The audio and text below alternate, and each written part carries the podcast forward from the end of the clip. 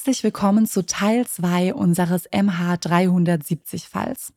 Falls ihr den ersten Teil nicht gehört habt, bitte ich euch jetzt zu Episode 8 zurückzugehen, denn in dieser Episode in Teil 2 sprechen Elena und ich über Theorien, die über diesen Fall verbreitet wurden und die könnt ihr nur nachvollziehen, wenn ihr auch alle Fakten und Hintergründe zu diesem Fall kennt. Wir kommen jetzt tatsächlich zu den drei Theorien, die auch in der Netflix-Doku beleuchtet wurden. Es gibt tausend mhm. andere, aber das sind jetzt so mal die, die man in den Vordergrund gestellt hat. Eine davon kann man auch oder hat man dann wieder ausgeschlossen. Und bei den anderen ist teilweise so, dass sehr viele Leute das nicht glauben. Und die Leute, die die Theorien aufstellen, versuchen einfach nur eine Alternative mhm. zu finden von den öffentlichen Aussagen, weil sie einfach sagen, hey, ist doch scheißegal, ob meine Theorie noch Lücken hat oder irgendwas, aber lasst uns doch versuchen, die Wahrheit rauszufinden, mhm. weil die halt nicht dran glauben, dass das, was die Behörden einem erzählen, halt genauso stimmt. Übel. Und deswegen kommen wir jetzt zur Überleitung zu den Theorien. Und die erste Theorie wird von Jeff Weiss aufgestellt, relativ am Anfang noch. Balchev ist sich relativ sicher, dass das Verschwinden des Flugzeugs kein katastrophales Versagen war, weil dann wäre das Flugzeug explodiert, ins Meer gestürzt und man hätte, zumindest laut Behörden, Trümmerteile gefunden. Was man jetzt nicht mhm. weiß wegen der Cindy, ja, whatever. Man geht nicht davon aus, dass dort Trümmerteile sind. Wenn also davon ausgegangen wird, dass das Verschwinden vorsätzlich passiert ist, lassen sich mehrere Theorien aufstellen. Und die Theorien stelle ich in den Originalworten der Person vor, nur eben in deutscher Übersetzung. Das heißt also hier Theorie 1, der Pilot. Gehen wir zurück zum 8.3. um 1.19 Uhr. Kurz nach 1 Uhr nachts fliegt Pilot Zahari über das südchinesische Meer. Routineflug nach Peking. Zu diesem Zeitpunkt meldet sich die Luftsicherung Kuala Lumpur mit den berühmten Worten Malaysia 370 kontaktieren Sie Ho Chi Minh 120,9. Gute Nacht. MH370 soll an die nächste Flugsicherung in Vietnam übergeben werden. Sahari sagt, Gute Nacht Malaysia 370. Er befindet sich jetzt in einer Grauzone zwischen zwei Flugsicherungen. Niemand beachtet ihn. Vielleicht sagt er jetzt zu seinem Co-Piloten, geh nach hinten und hol mir was. Der Co-Pilot schließt die Tür, Sahari verriegelt sie. Jetzt wird er seinen Plan durchführen. Er schaltet die Elektronik ab, die das Flugzeug für die Außenwelt sichtbar macht und verschwindet vom Radar. In dem Moment ist für alle anderen an Bord alles Routine. Sahari hat die komplette Kontrolle und niemand weiß davon. Er nimmt das Steuer und nimmt eine scharfe Linkskurve. Er fliegt zurück zur malaysischen Halbinsel und dann merkt der Co-Pilot vielleicht, dass er ausgeschlossen wurde. Sahari weiß, er muss die Kontrolle behalten. Also verringert er vielleicht den Kabinendruck. Sauerstoffmasken fallen runter, alle sind verwirrt. Was die Passagiere nicht wissen, die Masken funktionieren nur circa 15 Minuten. Der Kapitän hat eine wesentlich länger funktionierende Maske. Bald darauf ist die Kabine still. Er dreht das Flugzeug nach Süden und fliegt geradeaus in die Dunkelheit. Wartet, dass der Treibstoff ausgeht. Nach sechs Stunden Flug fallen die Triebwerke aus. Jeff Weiss sagt, dieses Szenario muss sich so zugetragen haben, wenn Sahari das Flugzeug übernommen hat. Was sagst du dazu, Elena? Erstmal fürchterliche Vorstellung, auch als Passagier, wenn dir das irgendwann mhm. klar wird. Das war ja bei diesem Unglück 2015 anscheinend nicht so. Ich glaube, da war das so, dass das mhm. die Passagiere erst kurz vorm Aufprall gemerkt haben. Deswegen ist es wahrscheinlich auch so wichtig, diesen Flugschreiber zu finden ne? und diese, diese Blackbox, um zu gucken, was da passiert mhm. ist, um da mhm. vielleicht auch zu hören, mhm. was da passiert ist. Was ich mich jetzt fragen würde, was weiß man über den Piloten? Also hat, ja. hat man da einen Background-Check durchgeführt, ja weil, weil diese Theorie kann ja nicht aus dem Nichts kommen, ne? Sondern da hat nee. man irgendwelche Vermutungen und sagt, okay, aus ja. dem und dem Grund könnte der das gemacht ja. haben. Die Vermutung entstand zunächst, weil halt irgendwie, das ist das Naheliegendste erstmal. Der Pilot hat die Kontrolle über das Flugzeug. Es wäre nicht das erste Mal, dass ein Pilot ein Flugzeug entführt, deswegen ist man da einfach als erstes mal Mhm. draufgekommen. Ist ja irgendwo auch nachvollziehbar. Und Sahari rückte auch zu Beginn der Ermittlungen sehr, sehr stark in den Fokus, der Co-Pilot weniger, weil Sahari ein sehr, sehr erfahrener Pilot war. Und dieses Manöver hätte auf jeden Fall jemand gebraucht, der erfahren Mhm. ist. Das hätten sie dem Co-Piloten zum Beispiel fachlich nicht zugetraut. Was dann noch eine weitere Sache war, ist, dass die Behörden herausgefunden haben, dass Sahari, was aber sehr, sehr viele Piloten haben, einen Flugsimulator unten bei sich im Keller hatte. Ist aber jetzt nichts Ungewöhnliches, aber den haben sie auf jeden Fall in Beschlag genommen, aber da kamen jetzt erstmal Mhm. keine Ergebnisse raus. Und das Merkwürdige an dieser Theorie ist aber tatsächlich, zum einen, es hat sich noch nie zuvor ein Pilot dazu entschieden, einen Massenmord zu begehen und dann sechs Stunden dafür zu fliegen. Weißt du, dann wäre es vielleicht eher so, dass man sagt, wir bringen es schnell hinter Mhm. uns. Und Warum ist der halt- umgekehrt und hat das ja, so also langsam gemacht? mega komisch. Plus, was auch noch dazu kommt, ist, dass die komplette Crew von Malaysia Airlines der Theorie überhaupt keinen Glauben schenkt, weil sie kennen ihn, Mhm. sie trauen ihm das null zu.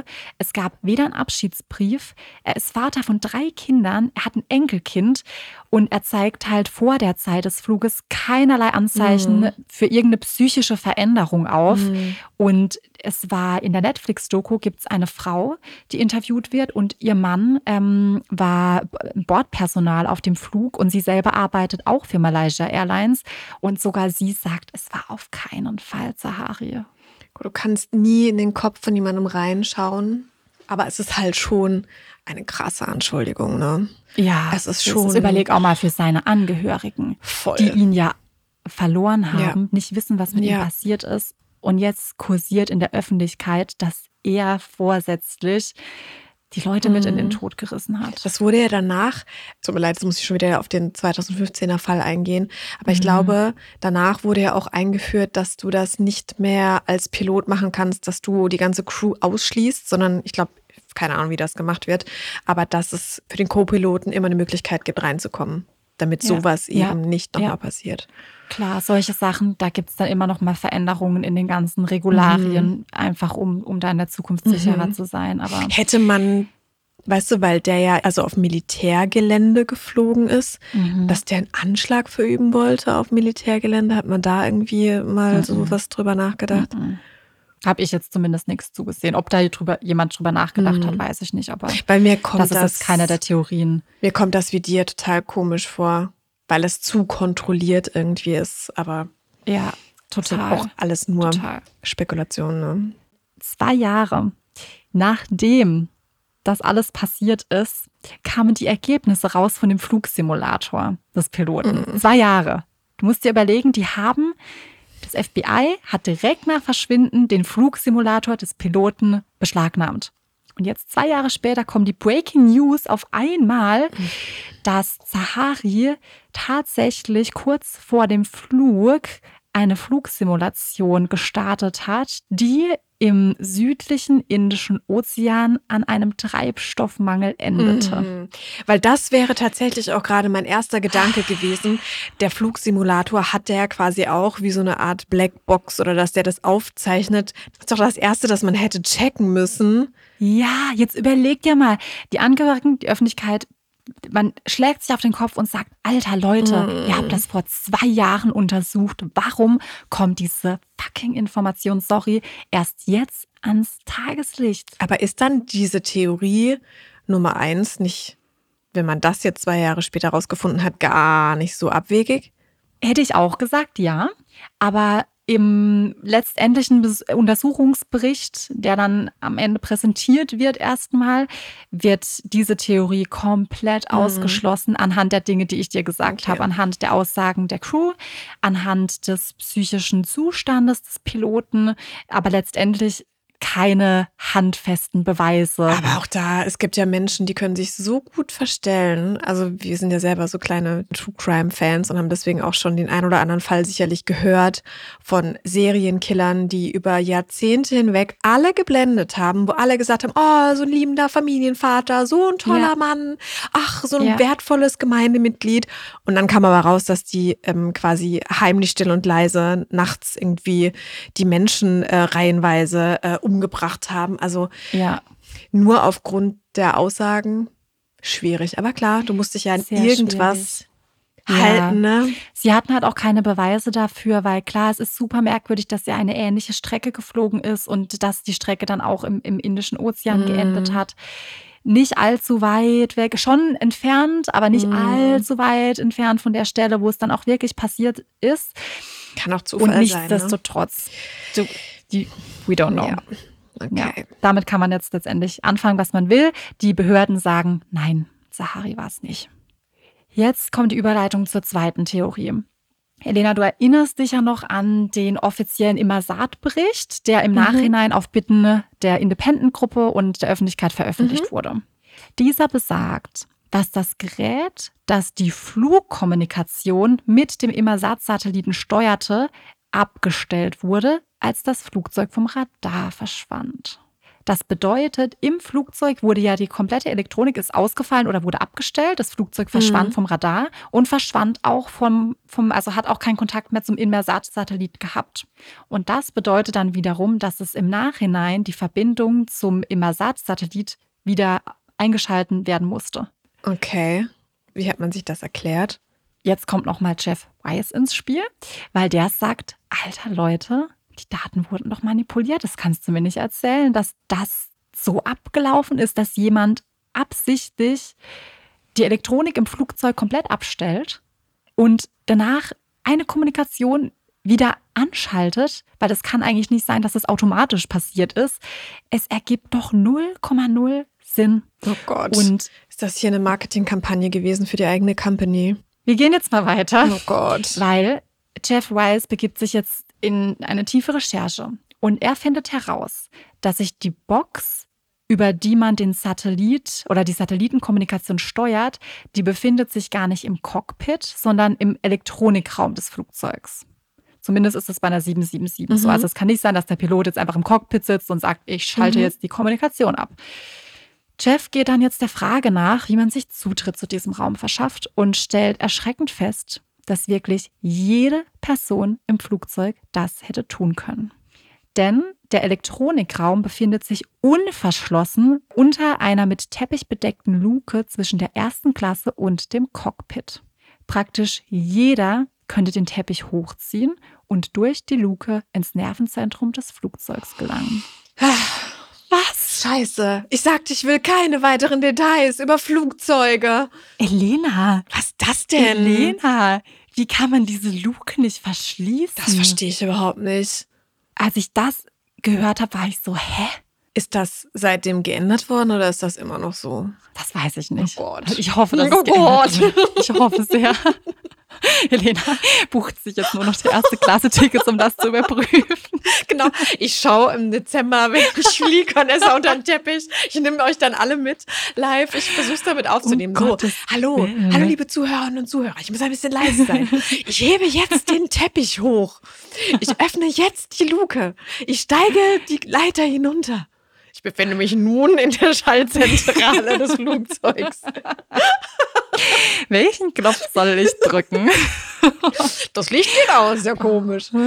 Komisch. Oh Gott, ja. okay. Das heißt, da ja. kommt dann wahrscheinlich jetzt eine Theorie wieder auf, dass es auch sein könnte, dass der Absturz absichtlich herbeigeführt wurde, aber nicht durch den Pilot, sondern durch eine dritte Person, die an Bord war und die da sich Zugriff verschafft hat.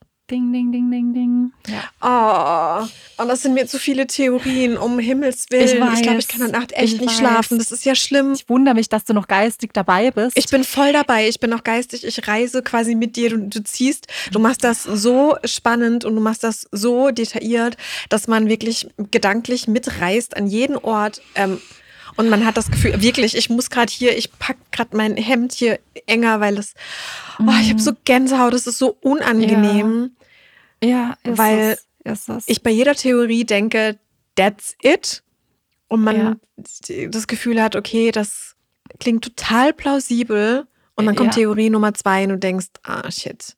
Ja, und dann fragt man sich doch für immer und für immer und für immer, wer könnte noch weitere Informationen mhm. rausfinden, die noch keiner in Betracht mhm. gezogen hat. Also letztendlich gibt es ja kein Ende. Ja, voll. Und das finde ich jetzt halt aber auch dubios, dass das eigentlich nicht sein kann, dass dass alles abgeschaltet wird und dass aber nur diese Daten Mhm. an diesen Satelliten weiterhin übertragen werden. Da frage ich mich dann eben auch, waren da welche, die dann einen auf Wichtigtour machen wollten und sagen wollten, wir lösen jetzt diesen Fall auf und die haben Mhm. tatsächlich vielleicht was gefaked und dann konnten sie aus der Nummer nicht mehr raus, als sie gemerkt haben, was sie damit eigentlich gerade anrichten und Mhm. dass das Flugzeug vielleicht doch an anderer Stelle abgestürzt ist, da Ja. wo die Cindy das damals gefunden hatte Mhm. und dann aber alle so in der, in der Kacke drin saßen, dass sie gemeinschaftlich gesagt haben, okay, jetzt müssen wir das irgendwie weiterführen, gemeinsam. Ja.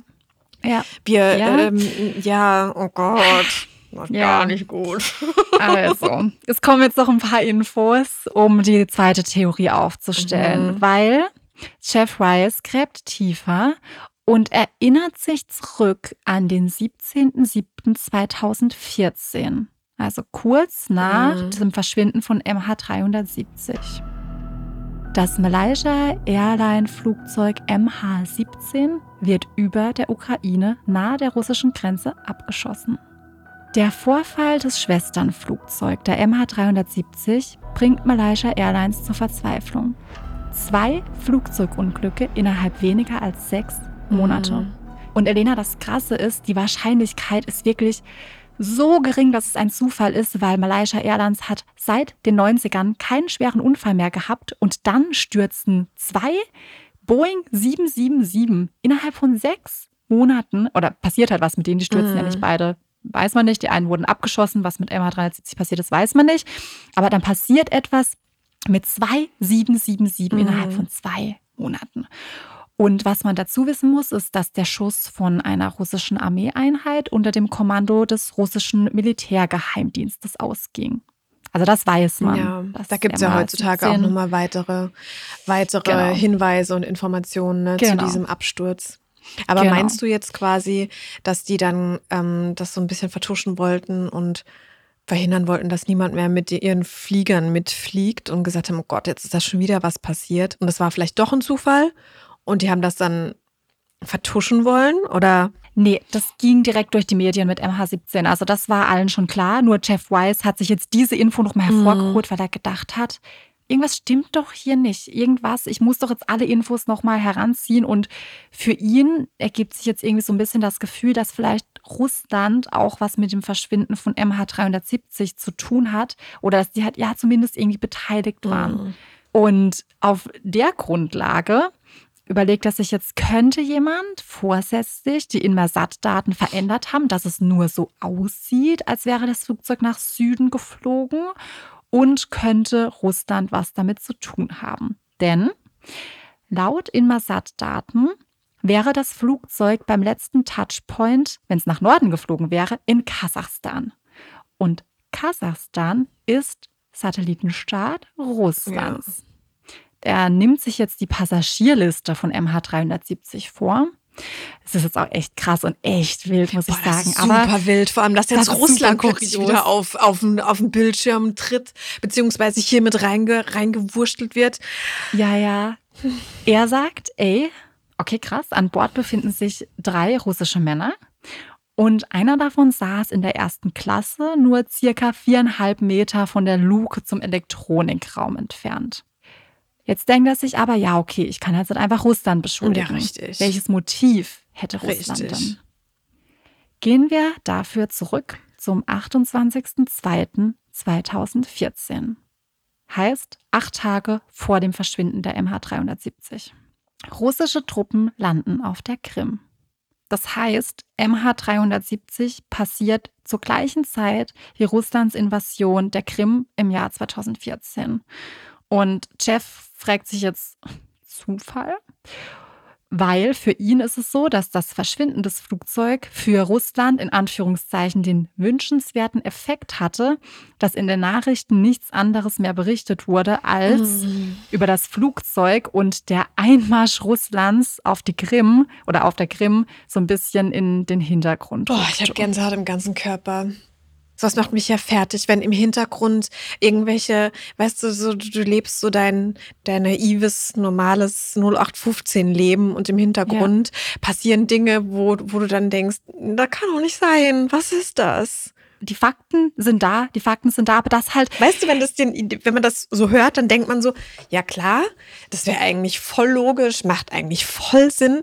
Aber dann muss man natürlich, darf man natürlich auch nicht vergessen, die drei russischen Männer, die sind ja dabei auch dann ums Leben gekommen. Ne? Das müssten ja irgendwelche ja, Söldner gewesen sein, die da für ihr Leben geopfert haben. Also das. Ja du musst es halt auch beweisen Voll. können. Ich finde es immer ganz schwierig. Ich finde es mega cool, dass er sich hinsetzt und alles untersucht und die Theorien für sich zusammenschreibt. Ja. Und wie gesagt, er sagt, hey, ich will einfach nur eine Alternative ja. schaffen, weil ich nicht daran glaube, was uns erzählt wird.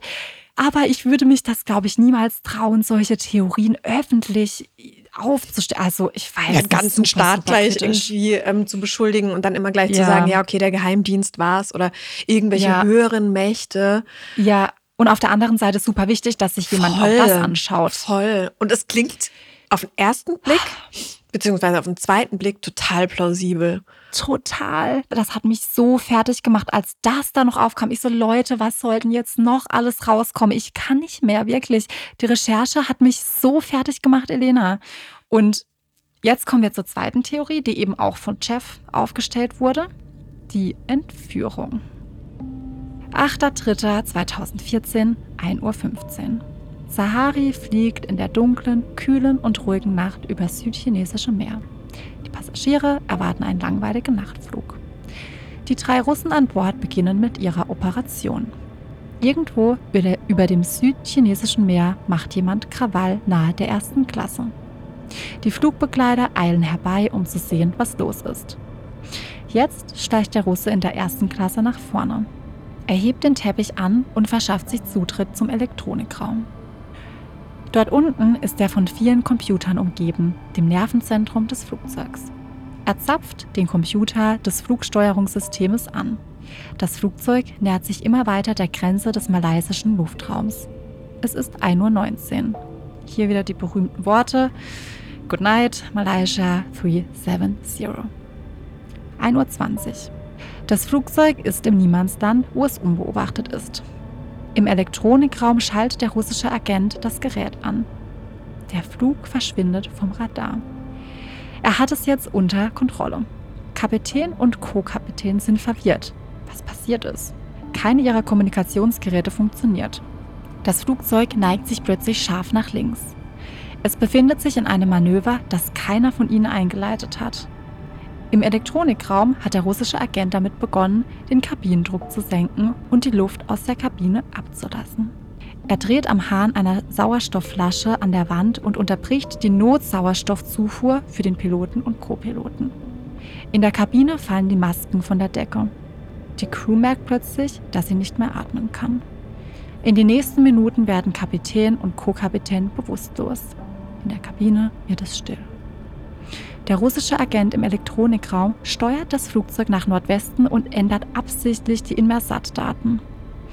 Wenn sich jetzt jemand die digitalen Brotkrumen ansieht, wird man denken, dass das Flugzeug nach Süden fliegt. MH370 fliegt weiter durch die Nacht und entfernt sich von seinem Phantomzwilling. Und dann endet es über der Wüste Zentral-Kasachstans. Die Entführer haben ihre Mission erfüllt. Frage Nummer eins. Also üble Theorie wirklich. Also ich hätte, um ehrlich zu sein, Vanessa, nicht gedacht, dass diese Podcast-Folge so eskaliert. Ich habe irgendwie, mm. ich merke jetzt, dass ich sehr wenig Informationen zu diesem Fall hatte. Quasi ja. gar keine. Du kannst ja trotzdem auch über Satelliten, kannst du doch das auch feststellen, ob da ein Flugzeug abgestürzt ist, oder? Das heißt in Kasachstan. Oder ist dann dieser. Gut, aber wer hat die Kontrolle über die Satellitendaten? Ach so. Das ist dann halt die Frage. Dadurch, dass dieses Flugzeug genau in diesem Graubereich verschwunden ist vom Radar. Mhm. Das klingt für mich und wahrscheinlich auch für alle Ermittler halt einfach so, dass da ein Profi am Werk war. Entweder ja. es ja. war der Pilot, der wusste, okay, wir haben jetzt so und so viele Minuten, da sind wir in diesem Graubereich, da kann ich was, was ich was tun. Ja. Oder Profis, die gesagt haben, hey, wir nehmen das jetzt in die Hand und wir haben genau diesen ja. Graubereich. Aber dann ist halt auch die Frage, dann müssen die ja auch perfekt diesen Moment abfangen. Die müssen ja dann auch eigentlich krasse Gerätschaften mit an Bord haben, beziehungsweise vielleicht ist ja. der halt früher runter und hat dann genau geguckt, konnte da unten das vielleicht irgendwie mitverfolgen, weil der musste ja diesen Graubereichpunkt genau treffen und genau wussten, wissen, ja. okay, weil er war ja nicht im Cockpit. Dann sagt er gute Nacht und dann verschwindet er. Das musste der ja abfangen. Aber klar, so, wenn ich jetzt an James Bond denke und Co., ne, es gibt schon krasse Leute da draußen. Ja, voll. Also Jeff wiederholt immer wieder, hey Leute, ich weiß, die Theorie ist wahnsinnig weit hergeholt und es gibt immer noch tausend Fragen, die mhm. gestellt werden können. Aber it is what it is. Er hat halt Russland einfach im Verdacht. Was jetzt passiert, weil Malaysia Airlines, die hört von seiner mhm. Theorie mhm. und, und die sagen, hey, krasse Theorie. Das Ding ist, die elektronische Kommunikation des Flugzeugs, die kann zwar vom Elektronikraum aus abgestellt werden, klar, aber das Flugzeug kann nicht von dort unten aus gesteuert werden. Das heißt, der russische Agent hätte nicht von unten die Kontrolle über das Flugverhalten des Flugzeugs übernehmen können und nimmt ihm damit so ein bisschen den Wind aus den Segeln. Wir gehen zur dritten Theorie und dann schauen wir noch, was du davon hältst. Ähm, weil jetzt werden tatsächlich auch noch mal ein paar Sachen aufgedeckt. Die dritte Theorie kommt von der französischen Journalistin Florence de, ich weiß nicht, ob, wie man den Nachnamen ausspricht, ich glaube Changy. Und sie ist Korrespondentin der Asien-Pazifik-Region für die französische Tageszeitung Le Monde. Florence verfolgt das Verschwinden der MH370 von Beginn an. Erst als sie auf Gisela aufmerksam wird, gräbt sie tiefer. Gisela ist Angehöriger und hat seine Frau und zwei Kinder verloren. Und Gisela setzt sich stark für das Aufklären der Mysterie ein und appelliert immer wieder an Journalisten, sich für den Fall stark zu machen, zu recherchieren. Und so erlangt er auch die Aufmerksamkeit von Florence. Denn Gisela bekommt eine Botschaft von einem Bekannten, dass ein Herr B ihn treffen möchte. Dieser hätte Kontakte zu verschiedenen Geheimdiensten, da er selbst ein hochrangiger Geheimdienstler sei. Gisela willigt ein und trifft den unbekannten Mann. Herr B. erzählt ihm, dass zwei amerikanische AWACS in der Nacht des Verschwindens von MH370 in genau der Region über dem südchinesischen Meer unterwegs waren. Die AWACS können MH370 nicht übersehen haben. Die Amerikaner wissen also, was passiert ist. Weißt du, was AWACS sind? Ich wollte dich gerade schon fragen. AWACS sind Flugzeuge, die als luftgestützte Frühwarn- und Kontrollsysteme fungieren. Das heißt, die haben also gewisse Gebiete unter sich, ein großer Bereich ähm, Luft- und Seefahrgebiete und überwachen diese und schauen einfach, hey, was passiert da und sammeln alle Informationen über alle möglichen Flugbewegungen, die in dem Bereich stattfinden. Und der Radar von denen sieht alles, was sich bis zu 600 Kilometer um sie herum passiert. Und angeblich, laut dieser Quelle, waren eben zwei dieser amerikanischen AWACS genau in der Region von MH370 und müssten ja dann die ganzen Daten eigentlich mhm. aufgezeichnet haben und genau verfolgt haben können, wo das Flugzeug hingeflogen ist. Gisela trommelt die anderen Familien zusammen der Angehörigen und gemeinsam erstatten sie in Frankreich Anzeige gegen einen Terrorakt. Das scheint jetzt ein bisschen krass zu wirken, dass sie jetzt direkt Anzeige gegen einen Terrorakt lostreten. Aber der Hintergrund dafür ist, dass Terrorismus oberste Priorität in der mhm. juristischen Hierarchie hat und das Land Frankreich ist dazu verpflichtet, einen Richter zu stellen und die Ermittlungen aufzunehmen, wenn man diesen Schritt geht. So Richtung nationale Sicherheit, die da irgendwie gefährdet ist. Ja.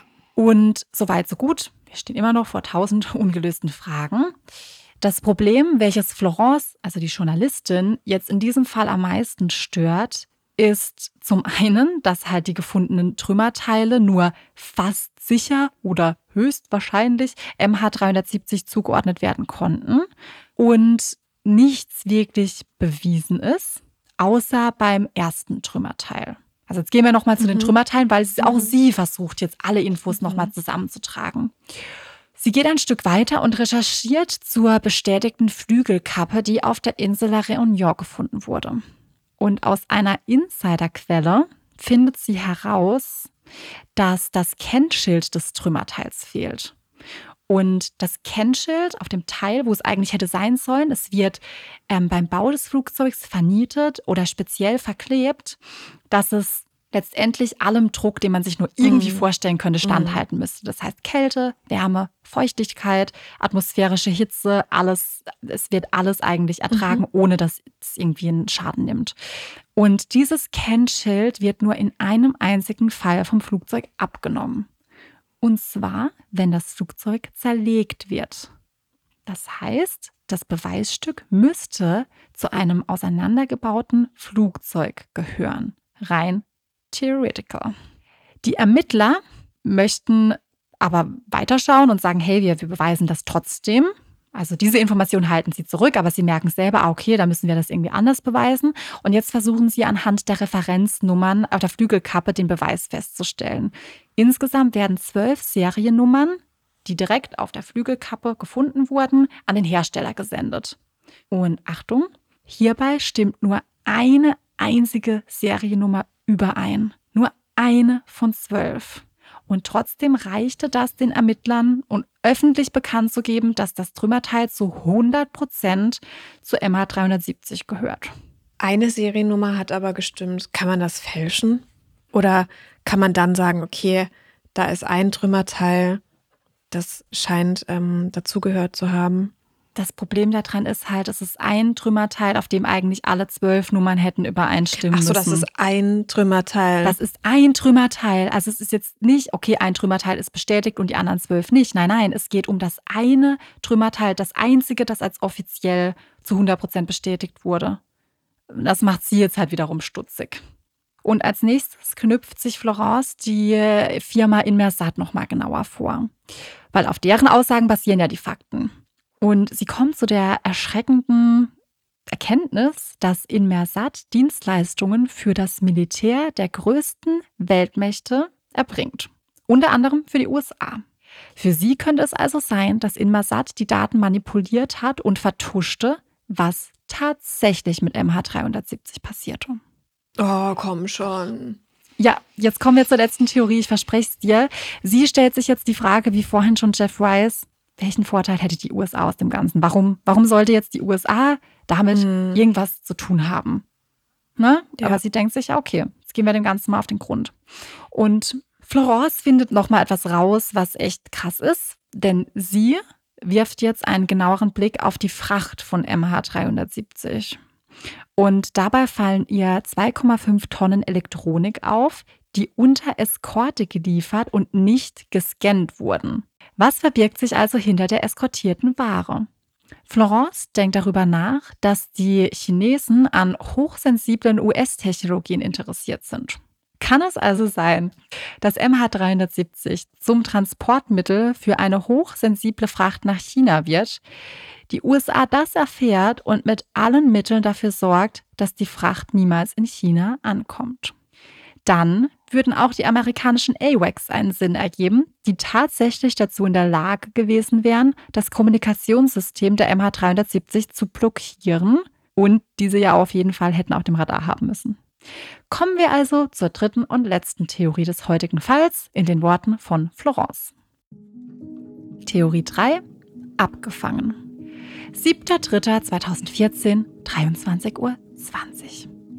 Die mysteriöse Fracht wird unter Eskorte geliefert und gelangt, ohne gescannt zu werden, ins Flugzeug. Das Flugzeug hebt planmäßig ab, erreicht Reiseflughöhe. Die berühmten Worte Gute Nacht, Malaysia 370. MH370 befindet sich im Niemandsland und das ist der perfekte Zeitpunkt, das Flugzeug abzufangen. Es könnte in dem Moment so passiert sein, dass die beiden US-AWACS in Aktion traten und MH370 blockierten. MH370 verschwindet vom Radar. Das Flugzeug kann jetzt nicht mehr kommunizieren und bekommt gegebenenfalls einen Befehl der AWACS, irgendwo in der Nähe zu landen. Der Pilot sagt gegebenenfalls Nein und akzeptiert den Befehl nicht. Er bleibt auf seiner planmäßigen Route nach Peking. Die Spannung erhöht sich, als Zahari die Anweisungen missachtet. Jetzt nähert sich MH370 dem chinesischen Luftraum. Und die AWACS müssen sich zurückziehen und müssen jetzt wohl verhindern, dass die wertvolle Fracht Peking erreicht. Entweder durch eine Rakete oder eine Kollision in der Luft. Hierzu sagt Florence, dass auch diese Theorie sehr weit hergeholt ist und sicher einige Lücken aufweist, aber dass sie sich sicher ist, dass das der Wahrheit näher kommt als die offizielle Geschichte. Außerdem würde diese Geschichte viel besser zu den Trümmern passen, die Cindy über die Tomnot-Plattform im südchinesischen Meer gefunden hat. Und dadurch ließen sich die AWACS erklären, also, dass Mhm. die die Daten aufgenommen haben, sie aber nicht weitergegeben haben. Das würde sich erklären, warum die ähm, Informationen, die die Cindy gefunden hat, so unter Verschluss gehalten wurden. Genau. Problem hierbei ist halt auch, es gibt, es gibt halt keinerlei Beweise dafür. Es gibt keinerlei Anhaltspunkte, die da beweisen, dass diese AWACS überhaupt in der Luft waren. Weil klar, die Florence, die hat diesen Geheimdienstler überprüft, also einen Mhm. Background-Check gemacht, um dann auch zu schauen, hey, sagt der die Wahrheit? Und sie sagt ja, aber woher weiß das die Welt? Also woher wissen wir, dass, dass es Mhm. wirklich so Und es ist? ist halt wieder n gleich 1. Zumal, weißt du das, kann man von außen die Verbindung quasi zum Funk kappen? Ist das möglich? Weil da ist ja genau wieder diese gleiche Geschichte wie mit dieser Russland-Theorie. Da müsste ja eine dritte Person genau wissen, wann die Maschine quasi kurz vom Radar verschwindet und müsste genau diesen Moment abpassen. Das ist ja genau das, was sie erklärt hat. Die AWACS sind dazu in der Lage, Funkverbindungen zu kappen und zu stören. Und die sind ja genau in dem Flugraum unterwegs. Die wären ja dann auch schlau genug gewesen, das Flugzeug genau in der Grauzone Mhm. abzufangen. Und als es ihnen nicht gelungen ist, also so wie es in Mhm. ihrer Theorie gesagt wird, als es ihnen nicht gelungen ist, sie wollten ja vielleicht nur, dass Zahari landet und dass sie die Fracht entnehmen. Mhm. Nachher ist es so was ganz Billo-mäßiges. So eine richtige. Billo-Erklärung ist, keine Ahnung, es ist Ja. ein, ein, ein Schwarm Enten ins Triebwerk reingeflogen und durch einen Splitter. Auf Reiseflug. Genau, auf Reiseflughöhe ist, oh, ist, eine, ist eine, eine, eine, eine Herde, Herde. Es sind Enten in Herden unterwegs, ein Schwarm, eine Schwarm Enten ins Oh, Triebwerk Helena. reingeflogen. Dadurch ist zufälligerweise alles ausgefallen. Es war genau in der Grauzone. Aber Bitte, Elena, erstell keine Theorien auf. Bitte lass es. puh, ich könnte mich auf keine Theorie festlegen. Auf keine. Nee, Das- ich mich auch nicht. Auf keinen Fall. Mhm. Also, ich finde, alle klingen absolut an den Haaren herbeigezogen und alle klingen gleichzeitig total plausibel. Ja. so, Ja, weiß ich nicht. super schwierig, ja.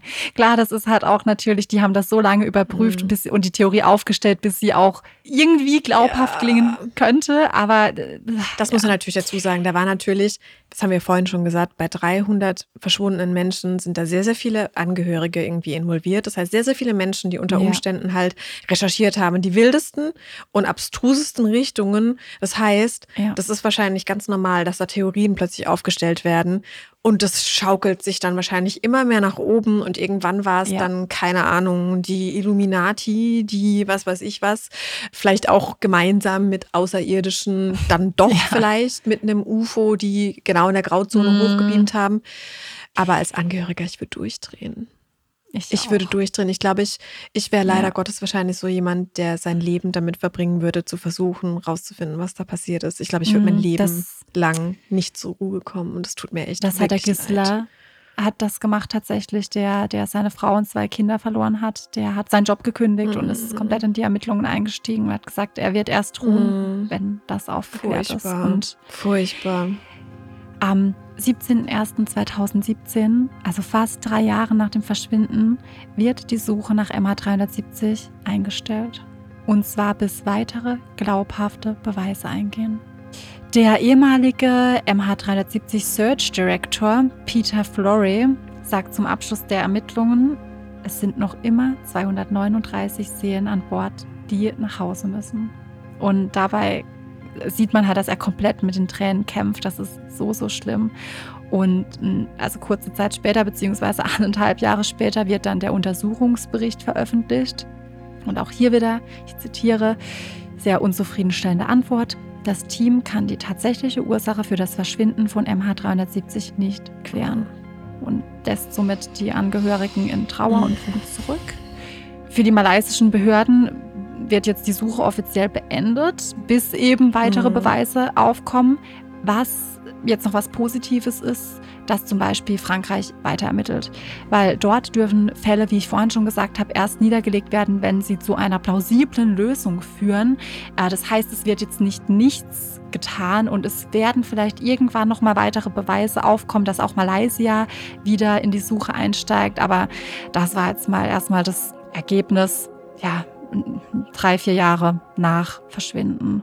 Gott, stell dir mal vor, irgendwann so in 100 Jahren, wenn wir alle nicht mehr auf diesem Planeten weilen, findet irgendjemand den Flugschreiber und dann findet man raus, was da passiert ist. Das wäre so krass. Ich meine, im Endeffekt, ja, weißt du, so Titanic haben wahrscheinlich viele Angehörigen dann auch nie erfahren, was mit ihren Liebsten damals passiert ist. Und irgendwie 100 Jahre später ähm, kann man zum Wrack tauchen und vielleicht noch irgendwelche Sachen rausfinden ja. und irgendwelche Dinge finden, die vielleicht irgendwelche Zusammenhänge erklären. Aber das ist ja so unzufriedenstellend, um Himmels Willen. Es ist auch, wir haben, also ich möchte jetzt damit auch schließen, weil der Fall echt explodiert ist, aber auch die Danica Weeks, von der ich am mhm. Anfang erzählt habe, die ja dann ihren Mann da verloren hat, die sagt halt noch immer, hey, es ist es ist einfach schwer zu glauben, dass wir irgendwann überhaupt mal noch erfahren, mm. was passiert mm. ist. Und sie fühlt sich ihrem Mann gegenüber aber so verantwortlich, weil sie ihm versprochen hat, dass sie ihn nach Hause zurückbringen wird. Also, weißt du, dass sie ihn wenigstens, dass man ihn betrauern, mm. beerdigen kann, dass man einfach weiß, was passiert ja. ist. Und sie hat gesagt, sie wird nie nie, niemals äh, Frieden mhm. finden, wenn sie, wenn sie das nicht weiß. Und überleg mal, die leben jetzt schon seit fast mhm. zehn Jahren damit, mit dieser Ungewissheit. Mit, und ja. die Söhne sind mittlerweile älter geworden, haben Fragen gestellt. Mhm. Und was ich ganz emotional und schlimm fand, dass sie in einem, das habe ich noch auf YouTube gesehen, in einem Interview auch gesagt hat, sie will den Fall eigentlich klären, bis ihre Söhne erwachsen sind, weil sie sonst ganz genau weiß, dass ihre Söhne sich zur Aufgabe mm, machen, da weiter mm. zu forschen und dass diese Last mm. und diesen Druck möchte sie ihnen eigentlich nehmen. Und das war der krasse und sehr bewegende mhm. Fall der MH370. Und ich hoffe wirklich, wirklich sehr, dass irgendwann doch noch aufgeklärt mhm. werden kann, was passiert ist. Und das wünsche ich mir für alle Angehörigen und für alle, die irgendwie in den Fall involviert waren. Absolut, absolut. Vielen Dank, Elena, auch, dass du mit so wahnsinnig großem Interesse zugehört hast und dabei warst. Vielen Dank, dass und, du Wochen ja, damit verbracht hast Feedback. und Stunden deines Lebens, ähm, dich da reinzuarbeiten und das alles irgendwie so aufzuarbeiten. Ich fand es mega spannend aufbereitet. Ich war keine Sekunde irgendwie gelangweilt. Ich finde es übelst spannend, krass, ähm, erschreckend. Ich äh, hoffe, ihr da draußen auch. Gebt uns gerne mal eine Rückmeldung, was ihr dazu meint euch das gefallen hat. Ja. Und dann würde ich sagen, wir hören uns in der nächsten Episode und ich verspreche dir, der nächste wird nicht ganz so lang. Außer die Rückmeldungen sind jetzt, okay, bitte alles immer in so einer Doppelfolge. Oh wir Gott, mehr. Ey, das halte ich nicht aus. ich glaube, ich, ja, ich glaube, das wird uns beiden nicht gut tun. Nee, jetzt suchen wir uns ein bisschen seichtere Fälle aus, vielleicht die nächsten ja. zwei. Jetzt waren wir mit so ein paar echt schweren Themen am Start. Ja, richtig. Ja, und deswegen ich freue mich aufs nächste Mal, Elena. Ja, Vanessa, dir noch einen wunderschönen Tag. Ich glaube, ich muss hier jetzt auf den Balkon setzen und ein bisschen die Herbstsonne genießen. Ja, und muss einmal das. durchatmen. Ja. Also, bis zum nächsten Mal. Wir hören uns bis zum nächsten Mal. Bis dann. Ciao. Ciao.